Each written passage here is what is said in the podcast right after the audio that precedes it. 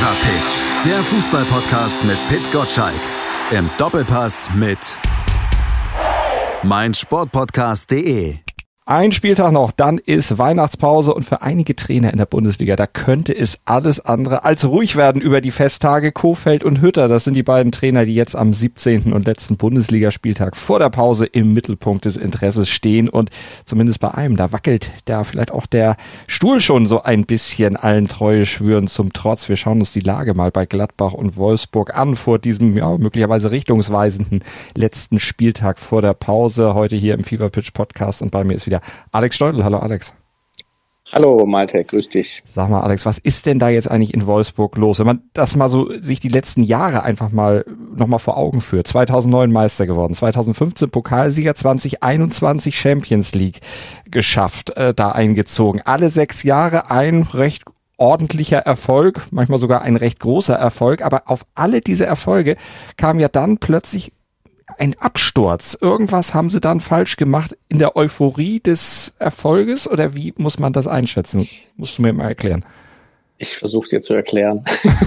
ich versuche so zu tun, als ob ich es genau wisse. Aber es ist schon auffällig, dass jetzt äh, natürlich die, ähm, dass sie sich jetzt mit den, also was heißt sie, dass Jörg Schmatke, an dem muss man das ja schon ein bisschen festmachen. Der ist ja auf der einen Seite schon auch ein bisschen der Vater des Aufschwungs gewesen die letzten Jahre, hat aber in letzter Zeit irgendwie keinen so einen guten Eindruck hinterlassen ich sage jetzt mal, äh, oberflächlich gesehen äh, wirkt er immer so ein bisschen stinkstiefelig, wenn er überhaupt mal auftritt. Äh, wird ja auch manchmal vermisst über längere Phasen in der Öffentlichkeit.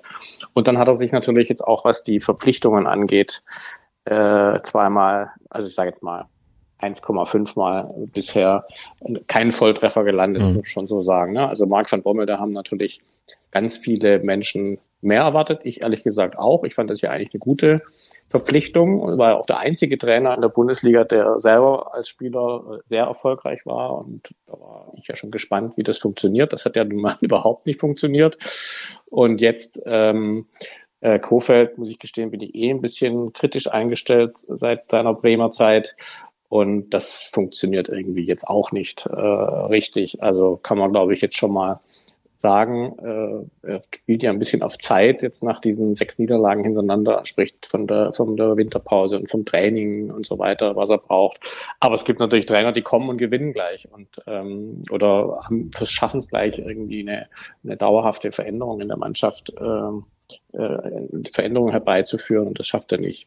Obwohl er hat das, ja, er kam ja und hat gewonnen, dreimal in einer Woche, aber das stimmt. war dann ein sehr kurzes Strohfeuer. Ja, wollte ich auch gerade sagen, der, der neue Beseneffekt, den hat er tatsächlich geschafft. Dann habe ich kurz gestutzt und dachte, hoppla. Aber dass ich dann, also das habe ich glaube ich auch noch nie erlebt, dass es so ein, so ein, also erst nur gewinnen und dann mhm. nur noch verlieren.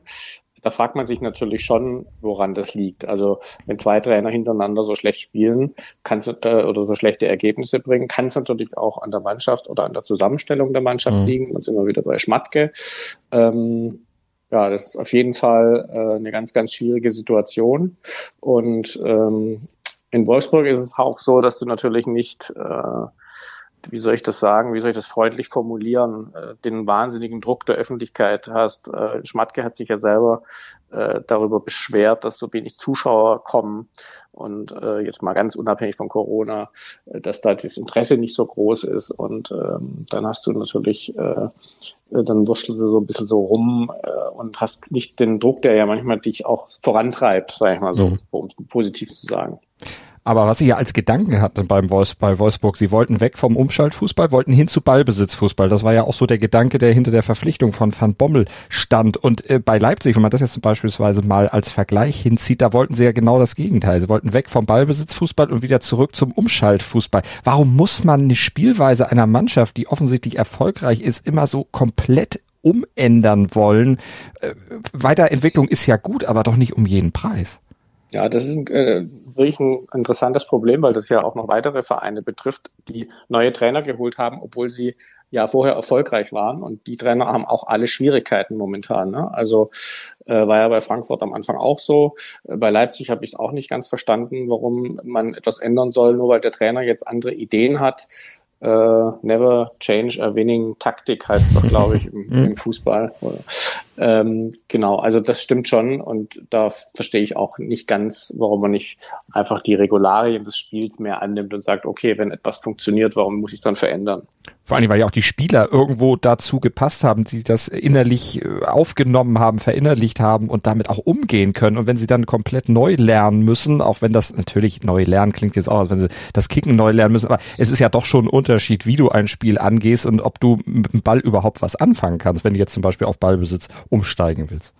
Ja, und du musst ja vor allem auch äh, 10, 15, 20 Leute haben, die das gedanklich mitmachen ja. und die nicht leicht krummelig sind und denken und sich die ganze Zeit im Training fragen, warum machen wir das eigentlich? Wir haben doch anders Erfolg gehabt. Wenn es nicht funktioniert, ist es ja nochmal was anderes, wenn jemand kommt und neue Ideen hat.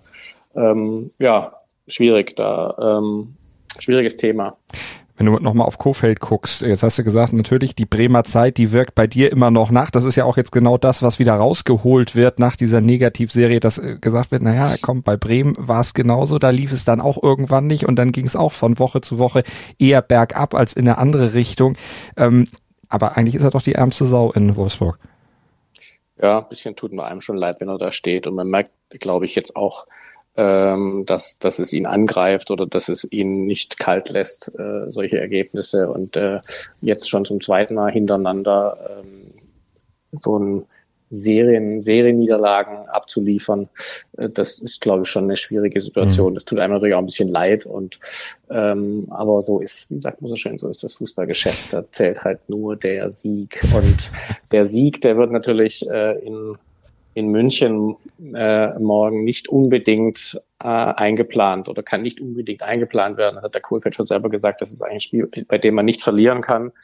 Äh, aber das sehe ich ganz anders. Da kann man richtig, richtig verlieren. Ich glaube, wenn Bayern morgen richtig loslegt und richtig Lust hat, am Schluss nochmal äh, Gas zu geben. Da kann es ganz schlimm enden. Da weiß ich auch nicht, was mit dem Kohlfeld passiert. Da war was mit Lewandowski. Der möchte ja auch gern den Jahresrekord von Cristiano Ronaldo noch brechen. Da braucht er erstmal nur ein Tor zu. Aber wenn wir uns an Wolfsburg und Lewandowski erinnern, da gab es ja auch mal fünf Tore innerhalb von, keine Ahnung, zwei Minuten. Also das war doch damals dieses Feuerwerk, was er da abgeleistet hatte unter Pep Guardiola damals noch. Das er fünf Tore tatsächlich ja. gegen Wolfsburg. Nach der, nach der Einwechslung, genau. glaube ich sogar. Ne? Als. Joker. Mit Wut im Bauch Joker. wahrscheinlich. Richtig, genau. Mit richtiger Wut im Bauch. Und die Paarung Erfahrung ist ja eigentlich, hat ja, also vor zehn Jahren war das ja sozusagen das absolute Spitzenspiel noch. Kann mich erinnern, als äh, Wolfsburg Meister wurde, Grafit, äh, der mhm. den Bayern welche eingeschenkt hat und mein Gott, Magath an der, äh, am Spielfeldrand, der den Torwart dann noch auswechselt und die Bayern noch völlig, vollends demütigt. Also da war ja schon echt vieles drin. Und wie du eingangs gesagt hast, da war Wolfgang, äh, Wolfgang,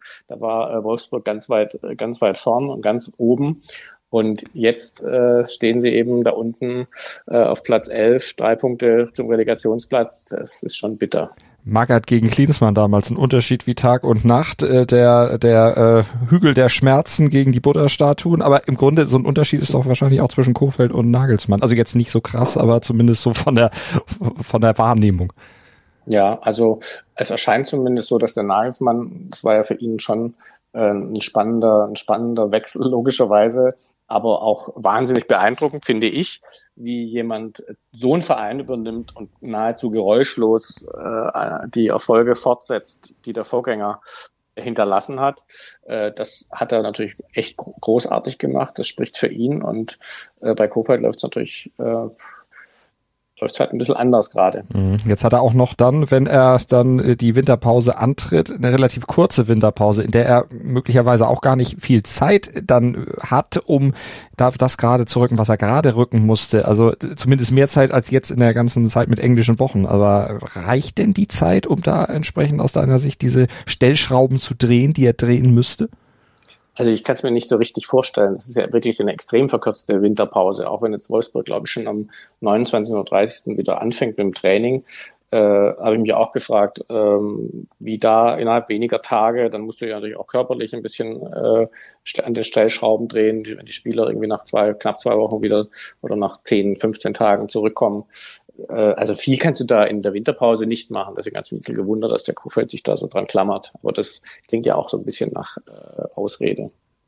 So sieht's aus. Mal gucken. Also der ist der eine, der Ausreden braucht, beziehungsweise ein Verein, der Ausreden braucht. Eine andere Ausrede wird in Gladbach gebraucht. Zweitschlechteste Hinrunde seit 2011. Nur 2016, 17 hatte man weniger Punkte als jetzt. Aktuell sind es aber auch gerade nur 18 und damit ist man gerade mal einen Punkt weg vom Relegationsplatz 16. 4 zu 17 Gegentore in den letzten vier Spielen. Das ist äh, schlechter als in der Abstiegssaison 98, 99 und jetzt geht's auch noch gegen Hoffenheim. Kannst du den Gladbachern irgendwelche mutmachenden äh, Punkte nennen, äh, dass das jetzt vielleicht dann doch kurz vor Weihnachten nochmal wieder was zu bejubeln gibt? Nö, eigentlich nicht, weil es äh, jetzt ja auch noch ausgerechnet in Anführungsstrichen äh, nach Hoffenheim geht. Ah. Äh, das ist ja eine der Überraschungsmannschaften der Hinrunde, steht auf dem Champions League Platz, äh, hat jetzt irgendwie äh, fünf Spiele hintereinander nicht verloren, davon vier gewonnen. Äh, und auch dieses Unentschieden in Leverkusen war ja eigentlich wie ein Sieg, wenn du bis zur 80. hinten liegst. Ähm, schießen da Traum, Traumtore, wunderbare Kombinationen. Also die kommen ja gerade erst ins Rollen, die Hoffenheimer. Und die Gladbacher, die sind ja gerade so schön im, im Abbremsen. Ne? Die kommen gerade zum Stehen. Und das ist natürlich eine, eine Paarung, die, die man sich dann nicht wünscht äh, mhm. vor Weihnachten. Ne? Also Gladbach gegen Fürth wäre bestimmt schöner gewesen. Äh, nee, also ich sehe momentan nicht so richtig den Grund, weshalb man optimistisch sein sollte. Also die, die Mannschaft funktioniert irgendwie nicht richtig. Irgendwie scheint die, die, äh, die Chemie nicht zu stimmen, äh, wenn du so Top-Spieler hast und äh, die trotzdem nicht ähm, performen, wie man so schön sagt, äh, dann hast du echt ein Problem. Und mhm. sagen ja, also viele mutmaßen ja schon, dass da was passieren könnte jetzt nach dem Spiel. Ähm, ja, Didi Hamann hat ja sogar gesagt, vorher vielleicht schon, könnte er sich vorstellen. Ja, aber tickt die Zeit schon jetzt. Ne? Das weiß ich nicht. Ich glaube nicht, ich meine, Max Eberl ist ja schon ein geduldiger Mensch und äh, andererseits hat er ja auch schon ein bisschen rumgezappelt auf, mhm. der, auf der Ersatzbank. Der wird natürlich auch nervös. Ich kann es mir nicht vorstellen, dass sie also vorm Spiel, kann ich mir nicht vorstellen, es sei denn, sie haben vielleicht schon einen Trainer, der in den, in den Startlöchern steht, aber ich glaube eher, wenn es da nochmal richtig schief geht äh, in Hoffenheim, dass sie sich dann wirklich was überlegen. Mhm. Aber er hat 7,5 Millionen bezahlt für Hütter an Eintracht Frankfurt. Also kann er sich es eigentlich leisten, den zu entlassen? Oder muss er es sich leisten? Ist wirklich Hütter denn schuld an der ganzen Misere da? Oder ist es, weil viele ja auch sagen, die Spieler sind zum Teil selber schuld oder haben großen Anteil daran, weil sie gedanklich einfach gar nicht mehr da sind bei Gladbach, sondern schon an den nächsten Sommer denken und sich da mit äh, möglichen neuen Vereinen schon mehr beschäftigen als mit der aktuellen Situation. Und ein anderes Problem, dass eben, weil 7,5 Millionen für Hütter bezahlt wurden, nicht mehr genug Geld dann auch in der Kasse war, weil zusätzlich auch weitere Verkäufe nicht geklappt haben, dass man einfach auch nicht das Material holen konnte, was dann dieser Truppe wieder ein bisschen frischen Wind gegeben hat, weil der scheint ja auch zu fehlen. Also ich habe jetzt den letzten Kontoauszug von Gladbach nicht gesehen, aber ich äh, weiß nicht, ob ich weiß also nicht genau, ob sie sich das leisten können, aber es ist natürlich eine Rieseninvestition und so ein Trainer, den kannst du ja auch nicht einfach sagen, tschüss, äh, ab morgen gibt's kein Gehalt mehr. Das ist ja auch ein Thema. Der hat ja einen, einen, einen Vertrag, äh, der verdient einen Haufen Geld. Das heißt, du hast dann äh, zwei Trainer plötzlich, die du bezahlen musst und ähm, die, die tollen Trainer, die sind ja alle natürlich in, äh, in Vereinen momentan angestellt. Das wären sie ja keine tollen Trainer. Das heißt, das ist ja schon ganz schön, ganz schön schwierige Geschichte. Und was die Mannschaft angeht, ich glaube nicht unbedingt, dass man äh, als Spieler dann, dass das ausschlaggebend ist jetzt im November oder Dezember, was nächsten Sommer ist, wenn so ein Spiel losgeht. Ich glaube eher, dass es ein Problem ist, dass sich dann so reinfrisst, dass du plötzlich in, in einem ganz anderen Modus bist. Also du musst plötzlich gegen, äh, musst plötzlich dreckig spielen, du musst äh, Punkte sichern, du musst gegen, du hast den Abstieg äh, vor dir, also den den möglichen Abstieg vor dir, das sind natürlich ganz andere Anforderungen, als äh, die Bayern 5-0 zerlegen und schön und, und sozusagen Zauberfußball spielen. Ich glaube, dass da viele Spieler dabei sind in, in Mönchengladbach, die da vielleicht mental gar nicht drauf eingestellt sind, auf Abstiegskampf. Das mhm. könnte noch gefährlich werden. Es wird vor allen Dingen, du hast es gesagt, weil der Gegner ja ein, eine momentan ein ziemliches Schwergewicht ist mit Hoffenheim, 27 Punkte, eine ganz, ganz harte Aufgabe. Wo würdest du sagen, liegt das Geheimrezept von Hoffenheim? Weil die sind ja doch wirklich unterm Radar da nach oben geflogen. Manche haben es noch gar nicht so richtig wahrgenommen, aber die stehen momentan auf dem Champions League Platz. Ja, ist irre, ne? Also äh, hat bestimmt viel mit, mit Sebastian Hoeneß zu tun, ähm, dem die Zeit gegeben worden ist, sich da zu entwickeln, der offenbar jetzt den Draht auch gefunden hat oder den Schlüssel äh, gefunden hat, ähm, da oben mitzuspielen. Und ähm, das ist wirklich eine der äh, Entwicklungen in der Saison, die ich nicht erwartet hatte, äh, dass die da so weit oben stehen. Ähm, kann man nur sagen, Chapeau, äh, auch wie die sich, äh, wie gesagt, da in Leverkusen mal kurz zurückkämpfen. Das ist echt schon, äh, schon beeindruckend.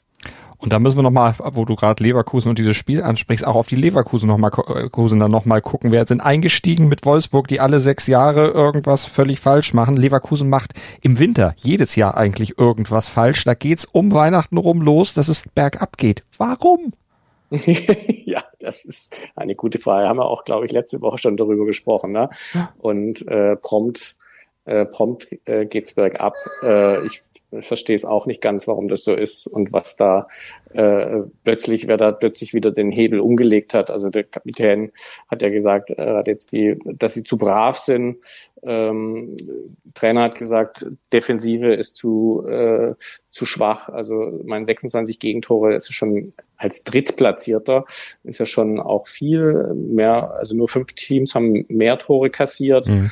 Äh, das ist schon verrückt. Und äh, im Übrigen auch, äh, also die Tabellenposition täuscht ja auch so ein bisschen. Äh, es ist ja wirklich unglaublich, dass die Leverkusen als Dritter äh, nur elf Punkte äh, sozusagen von den Relegationsplatz weg sind, aber zwölf Punkte von den Bayern. Also die Leverkusen ist praktisch dem Abstieg näher als die Tabellenspitze. Das muss man sich mal vorstellen. Das ist ja auch kurios. Ja. Äh, und ja, Leverkusen äh, finde ich eigentlich immer, hat mich eigentlich immer beeindruckt in den letzten Jahren, weil sie es immer wieder schaffen, oben dabei zu sein. Und jetzt, ehrlich gesagt, sind sie es ja auch, trotz der letzten Ergebnisse. Kann man nur hoffen, dass da nicht äh, die Rückrunde äh, wieder genauso, äh, wie du es gesagt hast, äh, in die Hose geht. Wobei dafür gibt's ja auch keine Erklärung. Das sind ja immer völlig andere Mannschaften, andere Trainer. Das ist ja, das müsste ja dann an Rudi Völler liegen, keine Ahnung. Also der Einzige, der immer da ist. Also und das ist ja auch unwahrscheinlich. Oh, der ist ja bald weg, da können wir da ja den Lackmustest dann machen in der nächsten genau. Saison. Dann sind sie, dann sind in der Hinrunde schlecht dann wahrscheinlich dafür. Ich hatte eben schon befürchtet, dass als es bei dir geklingelt hat, dass das Rudi Völler ist, weil wir ja kritisch über Leverkusen sprechen, dass er nicht äh, da vor der Tür steht und meckert gleich. Wenn du wüsstest, wie die Spieler und Trainer hier äh, bei mir immer klingeln und äh, Rat wollen. Ich wohne in Hamburg, weißt du? Ja, der HSV. Obwohl, äh, da ist ja, äh, können wir abschließend ja auch gerne noch mal kurz drüber sprechen, da, da hat man ja wieder so ein bisschen, bisschen Hoffnung. Oder du nicht? Du willst wirklich über den HSV reden? Nein, so eigentlich Spitzen, nicht. In so einem Spitzensport-Podcast jetzt. ja, ist tatsächlich so. Also ähm, der HSV, wenn die gegen Schalke gewinnen am Samstag, dann ähm, dann herrscht hier wirklich große Aufstiegsgefahr in, in Hamburg. Und ich meine, ich finde es ja echt nett. Also ich finde es ja einen sehr lustigen Gedanken, dass St. Pauli und der HSV aufsteigen und dass wir praktisch von 0 auf 2 springen äh, hier in Hamburg und dass wir dann äh, zumindest bei Gästemannschaften kommen, wieder Spitzenfußball haben. Zwei Berliner und zwei Hamburger Mannschaften in der ersten Liga. Äh, die Phalanx München bröckelt. Ja, München 68, das dauert noch ein bisschen, glaube ich.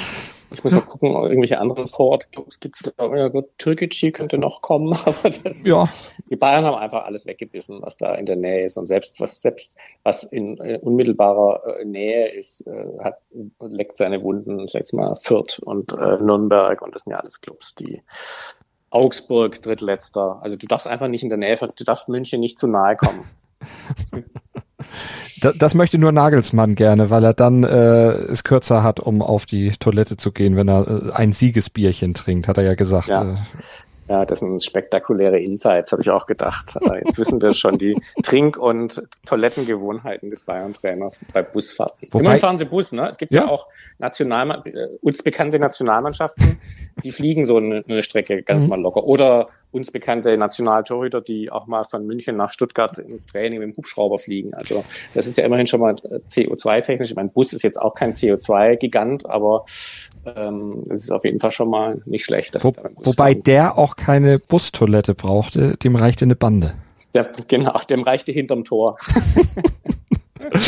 Ja. So sieht's aus. Das ist, finde ich, ein schönes Schlusswort für die heutige Ausgabe des Fever Pitch Podcasts, für die Ausgabe, die letzte Ausgabe in diesem Jahr. Ich wünsche allen Hörern natürlich frohe Weihnachten, guten Rutsch und dir, lieber Alex, natürlich auch. Ich wünsche auch allen einen guten Rutsch und frohe Weihnachten und dir wünsche ich das auch und äh, dafür, da, da, wir haben zwar eine lange Pause jetzt, eine längere, aber dafür geht's ja ganz schnell wieder im, im Januar los, äh, im Schneegestöber wegen der WM 2022 geht's ja schon am, glaube ich, 7. Januar weiter mit der Bundesliga. Also kurze Pause und dann sind wir wieder da und dann ist auch der Kollege Gottschalk aus dem Urlaub wieder da und dann muss er wieder in der Kälte Deutschlands ran. ran. okay. Frohe Weihnachten. Ja, auch danke. Tschüss. Fever Pitch, der Fußballpodcast mit Pit Gottschalk. Im Doppelpass mit meinsportpodcast.de.